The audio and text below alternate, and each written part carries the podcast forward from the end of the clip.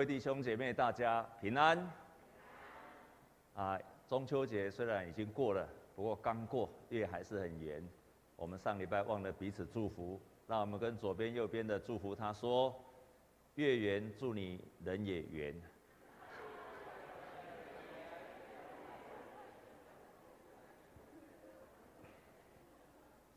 啊，我报告一件事情，我们教会在十月十七号。十月十七号，我们要举行长职的改选。我们每一年都会举行这个改选，啊，鼓励各位，你如果是教会的会员，请你那天一定要出席，一定要出席。那一天，除非是三级，哈，三级就没有办法聚会了，所以也没有办法选举。除非是三级，我们才不会停下来，不然我们会决定十月十七号我们要做。那天只有一场礼拜，啊，联合的礼拜，然后接下来我们就要选举。所以，请你那天一定要来，好吗？好，请你那天一定要来。因为那天是联合的礼拜，所以我们是从十点开始。在十点的时候，因为我们的主堂都要让比较年长者，主堂副堂要让年长者坐，啊，所以弟兄姐妹，请你们尽量往地下室或者是二楼，啊，或者是教育馆去坐，好让这些主堂让年长的可以坐。啊，今天我要来分享了，跟下一次跟。呃，一共有三次，我要用教会啊来当做一个分享，因为我们教会要改选长职的同工，我们这个时候再一起来思想教会，教会。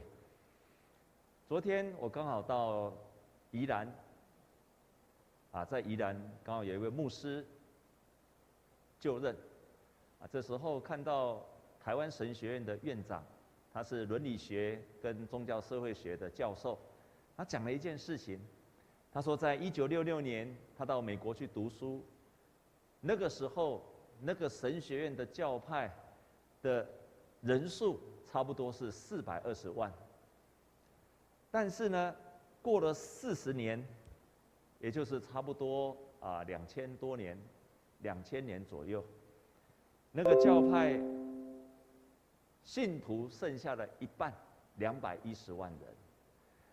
他昨天要再去 Google 一下，那个教派已经剩下了一百二十四万人，也就是从一九六六年到今天，人数整整少了三分之二，只剩下三分之一。他同时说到，在他研究当中有一个学者，他研究了，他说从一九七零年代开始，他研究了教会，然后他讲了一个结论，他说。除非你们所相信的圣经，除非你们相信的圣经，在讲道当中被真实的分享出来，还有信徒听了之后确实的去行，就是你们真的相信这本圣经，然后在讲道当中也这样去讲。回去之后，你们也真的确实相信，然后照这个上帝的话去行。如果你们的教会是这样做，你们教会一定复兴。如果你们的教会没有这样做，他用台语说了一句话说：“安尼你的教会都会凄惨落魄啊，听有无？凄惨落魄，我不知道怎么国国语怎么翻，意思就是会很惨的。所以换句话说。教会如果真实的照上帝的话语去行去做，那么他一定会经历到复兴，不是相信而已，去讲，而且回去去做。教会是上帝的心意。今天我们所读的这一段的圣经，是圣经当中第一次提到教会。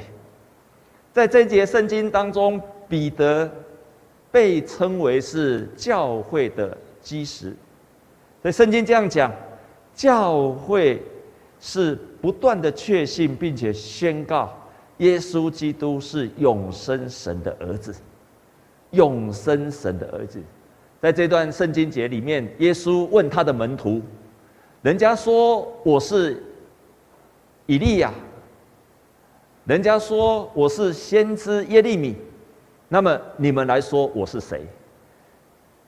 彼得马上宣告说：“你是基督，你是永生上帝的儿子。”当他一讲出来的时候，耶稣非常的高兴，就跟他说：“我要将教会建造在这磐石上，我要将教会建造在磐石上。”这一句话引起了很多的误解，大家就以为说，那么建造是教会是建造在彼得这个身上，所以我们到现在，你看天主教两千多年以来，彼得就是第一任的大主教，就是教皇，然后一直传沿袭到现在，但是事实上并不是这样的。为什么？有三个理由。第一个，因为当耶稣这个地方他说磐石。在做彼得的时，它是阳性的。我们知道英文的前面都有个冠词，有阳性跟阴性。但是在提到磐石，是用阴性的，所以它并不是在指彼得，它这个冠词是用阴性的。这是第一个理由，它不是在谈彼得。第二个理由，为什么我说它不是？因为在圣经当中常常提到磐石，就是指上帝。就是指上帝，所以诗篇这样讲说：除了耶和华，谁是上帝呢？除了我们的上帝，谁是磐石呢？耶和华是我的岩石，是我的山寨，是我的救主，我的上帝是我的磐石。所以提到磐石，通常是提到上帝，这是第二个理由。第三个理由，在新约圣经其他的地方，哥林多前书有这样子说。那已经立好的根基就是耶稣基督，此外没有人能够立别的根基。教会的根基房角石就是耶稣基督，所以当耶稣说我要把我的教会建造在磐石上，这个磐石不是彼得，而是耶稣基督上面。教会的磐石跟根基就是耶稣基督。但是彼得他宣告，你是基督，你是永生上帝的儿子，这句话仍然有意义。我自己把它解释是：彼得是第一个宣告耶稣是基督，他是等于是我们所有到今天我们在座的弟兄姐妹的代表，他是第一个这样宣告的。所以当他这样宣告时，耶稣就说：“那么磐石。”根基就建造出来的。换句话说，换句话说，当所有的信徒他从里面宣告说，耶稣，我们所相信的耶稣是基督，是永生上帝的儿子，那么教会就被建造起来了。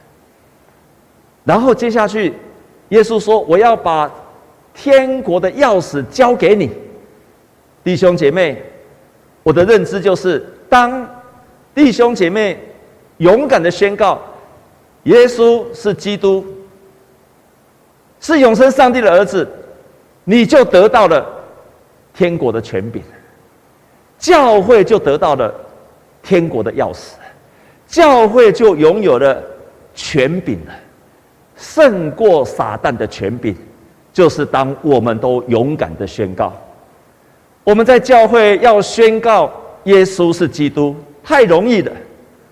牧师礼拜天会讲，你读经会讲，你查经、参加团契小组都会讲。在教会里面要宣告耶稣是基督，太容易了。但是，亲爱的弟兄，你回到你的生活现场，要宣告耶稣是基督，是永生上帝的儿子，就不简单了，就不简单了。彼得他那时候宣告，他说耶稣是上帝的儿子，他会被石头给打死的。还有，当耶稣问他说：“有人说我是耶利米，有人说我是以利亚。耶利米是他们备受尊敬的先知，以利亚是他所有的先知当中最有能力的。那么耶稣他到底是不是 one of 先知当中的 one of 其中一位？不是，彼得跟他说：你不是先知 one of，你不是 one of 先知。”你是永生上帝的儿子。这个宣告伟大的宣告在于说，你跟那些教师不一样，你是从神而来的，你就是上帝，你是有永远的生命，你是永生上帝的儿子。他宣告了耶稣基督的权柄。耶稣马上跟他说：“彼得，你宣告这件事情，不是你，不是从你的肉体说的，是永生上帝指示你、启示你说的。所以，当人愿意宣告说耶稣基督就是永生上帝的儿子，那个时候他就得着了天国的权柄，他就得到了永生之道。最近我在带领，包括过去，还有包括我们很多的弟兄姐妹，他们最近都跟我分享他们在带领人认识神的过程。他们常常做一件事情，每一次他们带来的人生的问题，然后到了教会，他寻求帮助，不管他直接找我，或是找其他弟兄姐妹，他通常来找了我没有多久之后，我就跟他讲一句话说：“牧师陪你读经。”其他的弟兄姐妹也是，我都跟他鼓励：如果你要带领人一段时间，你跟他认识，你就跟他讲，你陪他读圣经，你陪他 QT，利用网络连线 QT。亲爱的弟兄姐妹，每一次，每一次我带领人这样做之后，我常常看到神做的非常奇妙的工作。我可以在这边跟你保证，只要他愿意持续的跟我、跟其他的弟兄姐妹一起读经一段时间。不用很长，三个月就好。我经常就看见了这个人的生命改变。你知道为什么吗？因为我们所宣告的是永生上帝的儿子，不是在教导你什么知识，不是在教导你道德伦理。我要教导的是永生上帝儿子的生命，在圣经里面是永生永远的生命，在这个圣经里面。那你会问几个问题？那为什么我不能够自己读？我来教会，我就自己读经就好了。我告诉你，不可能的代志啦。我几乎我我没说百分之百那个，但是我几乎看到很少人自己刚认识神，他也有办法自己读经。为什么？我告诉你三个理由。第一个理由，他读不懂，他读不懂，他根本读不懂。如果他懂的，都是自以为懂的。他照自己的了解，哦，圣经是这样。我越带领人，我越发现他读不懂，他照他自己的了解在了解圣经。第一个原因，第二个，他读不下去，他混乱。即使他是个基督徒，他遇到了生命的问题，他混乱了，他读不下去了，所以需要人陪他读经。第三个原因，为什么他需要人陪他读经？因为他读的时候他没有信心，所以他需要有一个有信心的弟兄姐妹陪他读圣经。读陪他的人非常重要，亲爱的弟兄姐妹，你不要小看这件事情。陪他读圣经的人太重要了。如果陪他读圣经的人是没有信心的，他读下来也不会有信心。如果陪他读圣经的是很有信心，你的信心就会变成他的信心，他就从圣经里面得到了祝福跟帮助。所以，耶稣基督的道理不是一个道德的教导，他有永生。那为什么？我们问第二个问题：为什么当他读圣经读三个月之后，为什么他读三个月之后，你看到他生命的改变？我告诉你理由在哪里。很多人到教会来，他刚认识耶稣，他带着他的是生命的，他的生，他许多的人生的问题要要解决，不管他是面对了财务的问题、感情的问题、家庭的问题、婚姻的问题、亲子关系的问题、跟职场关系的问题，他带着吉托拉库的生命问题来到教会。他希望教会帮助他解决他的问题，解决他的问题。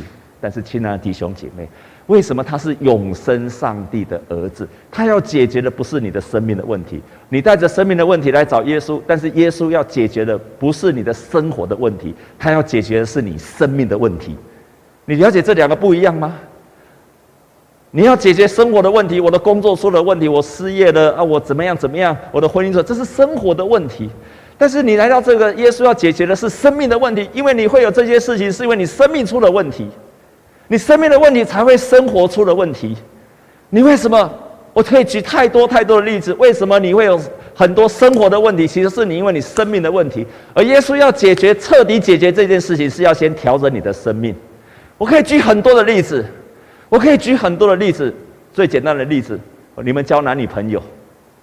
很多的年轻人交了男女朋友，看到这个喜欢就在就在一起了，然后就赶快要结婚了。这个人明明不适合于你，明明品格不好，明明是有很多人，你你还是要跟他在一起，为什么？因为我想逃家，我不喜欢我原来的家庭，你的生命是你的生命在家庭出了问题，所以你想要解决你的问题，就赶快换你换一个有一个依靠就好了。怎么可能找到幸福呢？那我可怜的代际，我可怜的代际。然后再再说个更简单的，男女相处、夫妻相处在一起，为什么常常吵架、常常争执？好像看起来是生活的枝梢末节的事情，生活生命出了问题，生命没有调整好，生活就出了问题。耶稣基督要解决的不是生活的问题，而是要调整你的生命的问题。你为什么常常忧愁？你为什么常常担心？担心是生活的事情，因为你的生命出了问题。你所看重的事物，根本不一不一定要看重。你所看重的事物。因为你的价值观出了问题，所以你才产生很多担心的问题。但是耶稣要调整的是你生命的问题，好让你你有能力去面对你生活的事的问题。你为什么常常要买东西？赚了钱就赶快要买，这是我们现在年轻人遇到的问题。然后又卡债，明明不需要的东西还一直买。柴米油盐真啊，你们不会买柴米油盐，名牌包一直买一直买，为什么一直买？为什么？因为生命出了问题，你以为这些东西才能够满足你？当你有了耶稣基督，你就不会想买那些了。你的心里很满足，外在的物欲就不会不需要靠这个满足了。因为生活的生命的问题被解决，生活的事情就被解决了。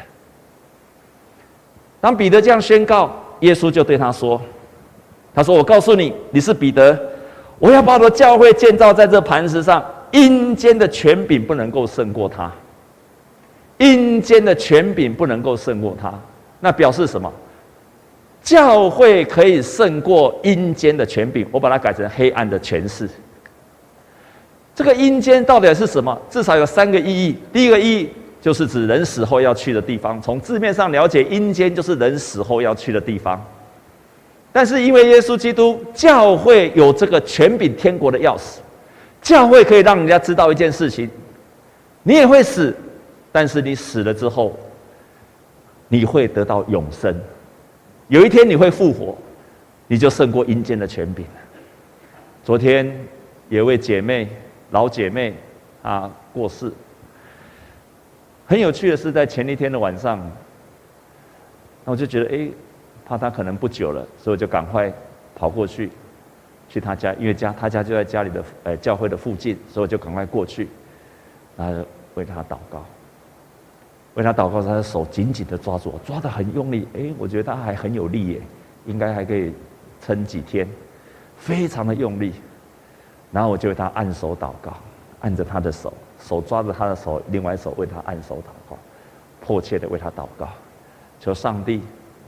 除去他一切的重担、忧愁、恐惧，求上帝差遣他的天使带他到永恒的天家去，求上帝释放他肉体一切的痛苦，求上帝让他此时此刻仍然经历到平安喜乐。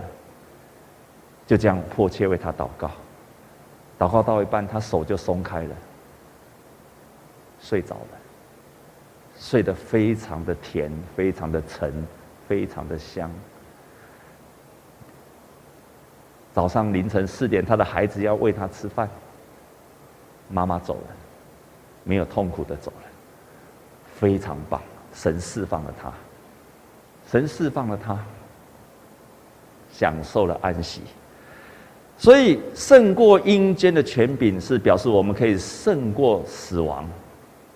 阴间也代表什么？阴间也代表着，凡是上帝没有掌权的地方，都是阴间；魔鬼掌权的地方，就是阴间。我们可以胜过阴间的权柄，表示我们可以胜过魔鬼的权柄。魔鬼的权柄很大，但是我们可以胜过。第三个。阴间的门，其实你如果看圣经，它那个地方有写一个小字，阴间的权柄不能胜过它。权柄英文做门，意思就是说，阴间好像一个门，有一个门这样子。阴间的这个门不能胜过教会，这个听起来怪怪的。阴间的那个门不能够胜过教会，听起来就奇怪。而且下面意思，阴间的门不能胜过教，我也觉得一直很奇怪。为什么阴间的门不能够胜过教会？门就在那个地方，门也不能够胜过他。门，弟兄姐妹，一个家里，一个城堡都会有门。请问，门是用来防守还是进攻的？啊？门是防守还是进攻的？防守。所以换句话说，阴间的门在那个地方，它是防守的。阴间的门不能够胜过进攻它的，那表示什么？教会可以向阴间来进攻，教会可以向阴间的门采取主动的攻势，教会是可以胜过黑暗的权势，教会不是在那个地方守着等黑暗势力来攻我们，而是教会是主动的，可以去胜过撒旦的权柄。教会不是被动，教会是主动的，可以胜过一切的黑暗势力的权柄。所以耶稣就说：“我要把天国的钥匙给你，我要把天国的钥匙给你。凡是你在地上所释放的，在天上就释放；你在地上所捆绑的，在天上就所以捆绑。教会可以做什么？教会可以成为一个。”掌握了人到底可不可以进到天堂的，进入到天国的钥匙。你看教会何等重要！教会拿着人能不能到天堂去的钥匙。教会太重要了，弟兄姐妹，当你想到这些的时候，你是很害怕还是很兴奋，还是不相信？教会真的掌握了一个人能不能认识神而进入天堂的钥匙，跟左右的人跟他这样讲：你拥有天国的钥匙，你拥有天国的钥匙。真的，教会没有传福音，人家就没有办法知道什么叫天国，什么叫做福音。所以，教会是基督所设立的，我们靠的是上帝的能力。教会掌握的人能不能认识或者知道这个福音？在西元四世纪时。当时候，基督徒、基督教已经变成国教了。有一个罗马帝国的皇帝叫做提奥多西，他曾经因为帖撒罗尼城里面有一个总督被暗杀，这个皇帝非常生气，下令屠杀一千个人，处罚。到了礼拜天，这一个皇帝要到礼拜堂。去守圣餐。当时候的主教叫安波罗修，就在门口挡住了他，跟他说：“你不可以守圣餐，你的手沾满了血，你不可以守圣餐。”你看，教会的权柄在那个时候连皇帝都不怕。后来皇帝认罪悔改，过了一几个月之后，才继续让他守圣餐。在宗教改革的的时候，加尔文创立长老教会的加尔文牧师，在那个时候，很多暴徒进到教会里来，他们随随便便就要守圣餐。加尔文就在圣餐的前面就对他们说：“你们不可以守圣餐，你们如果要守圣餐，除非踏过我的身体，不准他们所生餐。”教会拥有天国的权柄，连世上的权柄都不害怕。教会拥有的权柄还有什么？我们可以赶出魔鬼的权柄。我们真的可以赶出这个世上魔鬼的权柄。我不知道你怎么想象魔鬼，简单讲就是偶像的权势、神明的权势、魔鬼的权势。教会有这个能力去胜过撒旦魔鬼的权势。曾经有一个这样的故事，在民间有一个传说。他说有一天，一些小鬼就到一个庙里面去住宿。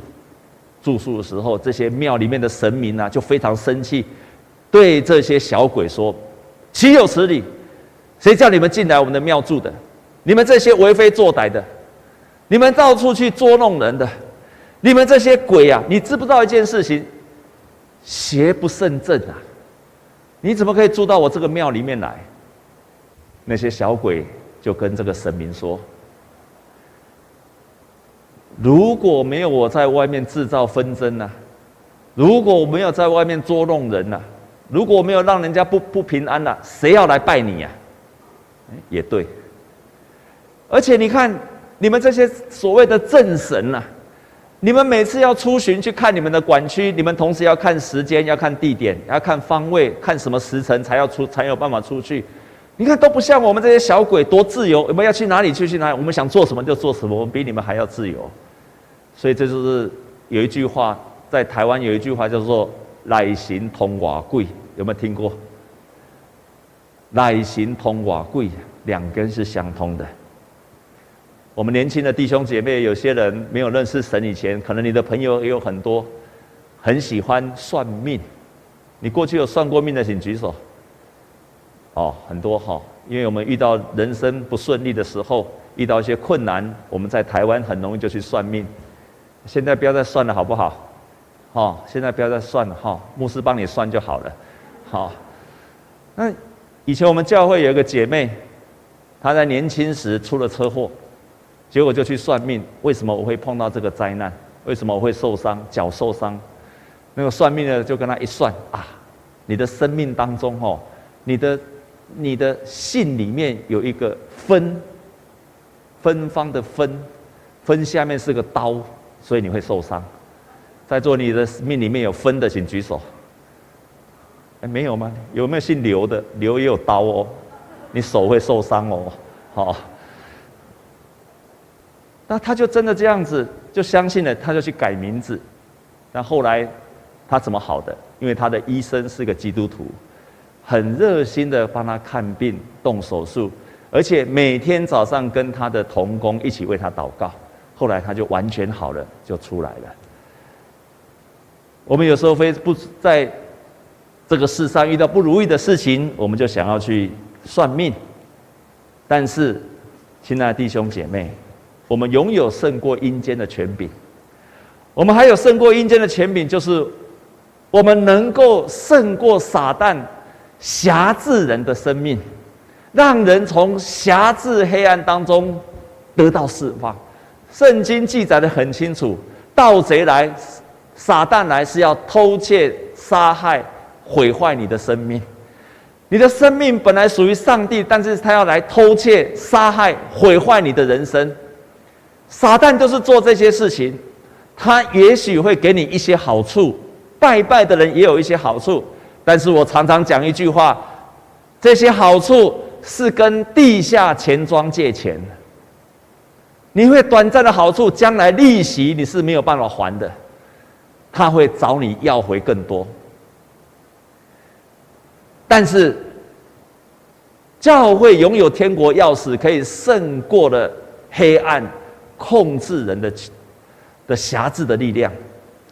当福音在一百五十年前马街传到台湾，在一百五十年前传到台湾时，那时候台湾是什么样的情况？台湾在那时候的原住民，那个时候在那个时候的原住民，还会砍人家的头，还会煮人家的脑浆。汉人也好不到哪里去，也会吃人的肉，吃原住民的肉。那是这样的一个一百五十年前的台湾，是这样子的一个台湾。马杰他们来到台湾，就开始传扬福音。他们传扬福音，有一次，在那样子一个时代当中，他传福音传到我们现在的南坎，桃园南坎。那个时候，另外一个大问题，吃鸦片，非常严重的鸦片。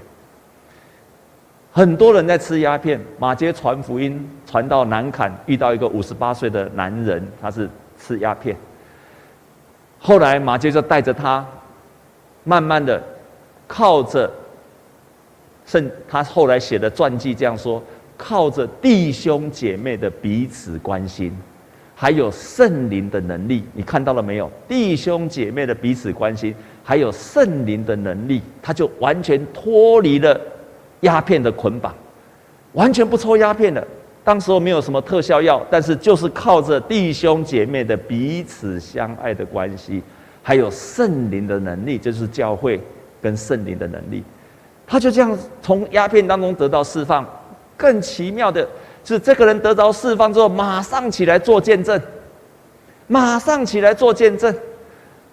他立刻在他所住的地方就就就花了钱，就盖了一个教会。当时教会是很简单。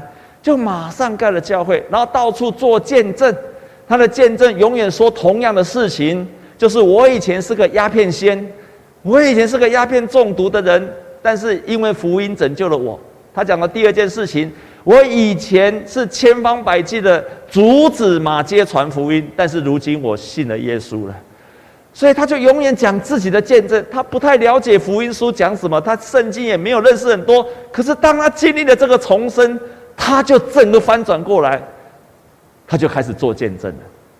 这就是福音释放人的能力，在教会的手上。弟兄姐妹，当你想到了这些，你有没有想到教会是一个多么关键、重要，还有神所心意所设立的一个单位、一个机构、一个团体？它何等重要！它何等重要！没有教会，人听不见福音。没有教会，人没有办法胜过阴间的权势；没有教会，人没有办法认识神；没有教会，人不知道将来死后要去哪里。但是因为有了教会，拿了天国的钥匙。亲爱的弟兄姐妹，当彼得这样宣告之后，彼得却最后说：“当耶稣告诉他说，我要被钉十字架，彼得居然就马上跟耶稣说：‘耶稣，你不要去钉，让这件事不要发生，你不能够去钉十字架。’”耶稣马上斥责他说：“撒旦退去吧，撒旦退去吧！你看上一刻上一刻才宣告耶稣是永生上帝的儿子，下一刻马上阻止耶稣，他的肉体又跑出来了。人就是这样子的，人就是这样，马上就跑出来。耶稣说：‘撒旦退去吧。’然后耶稣做了另外一个宣告，他说：‘他这样跟他说，若有人要跟从我，就当舍己背起他的十字架。’教会同时拥有权柄，而教会愿意背起十字架，这个权柄就长久与他同在，就长久与他同在。马杰来台湾宣教，明年是一百五十年。曾经在来宣教一段时间，他跟在南部的医师，然后跟在中部的，然后他们三个宣教师聚在一起。一个是马街，一个是梅坚雾牧师，还有中部彰化基督教医院的蓝大卫医师，他们在一千九百年的时候，一九零零年，他们就聚在一起，北中南三个宣教师聚在一起，他们聚在一起，他们看见了马街，他们发现马街完全变了一个人，他们说马街外表。他是加拿大人，可是当他们看到马偕的外表是古铜色的灰色，甚至皮肤有点黄，他发现马偕越来越像汉人，而不像加拿大人。第二件事，他发现马偕讲的英文是台湾的英文，已经加拿大的口音慢慢被台湾话给混进去了，所以他讲的是台湾的英文。第三件事情。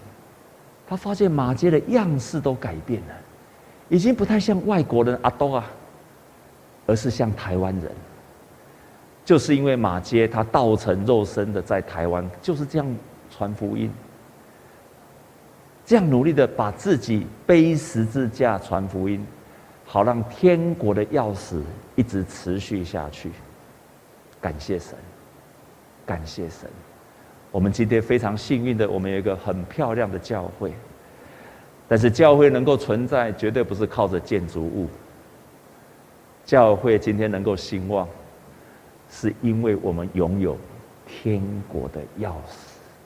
天国的钥匙在你的手上，在你的手上。你在任何时刻都宣告：耶稣是基督，永生上帝的儿子。你在你的同事当中，你也勇敢的宣告：耶稣，我所相信的耶稣，他是基督，他是永生上帝的儿子。你在你的家庭，你也勇敢的宣告，你就拥有了天国的权柄。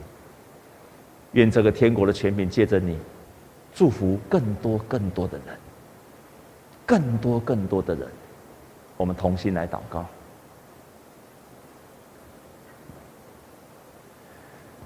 亲爱的主，我们感谢你，我们从心里面感谢你，谢谢你把天国的钥匙赐给了教会。全世界的教会只要宣告，而且相信，而且努力的实践这一句话：耶稣，你就是基督，你不是其他的先知，你也不是其他宗教的神明，你更不是一个伟大的教师而已，你是一个上帝的儿子，永生上帝的儿子，在你的里面有永生。感谢你，把这个权柄也赐给了教会。让教会有这个权柄，主啊，我们愿意中山教会就是拥有这个权柄，而且释放这个权柄的教会，好让中山教会成为更多更多的人能够经历到被释放的祝福。我们这样祷告，靠着耶稣基督的圣名，阿门。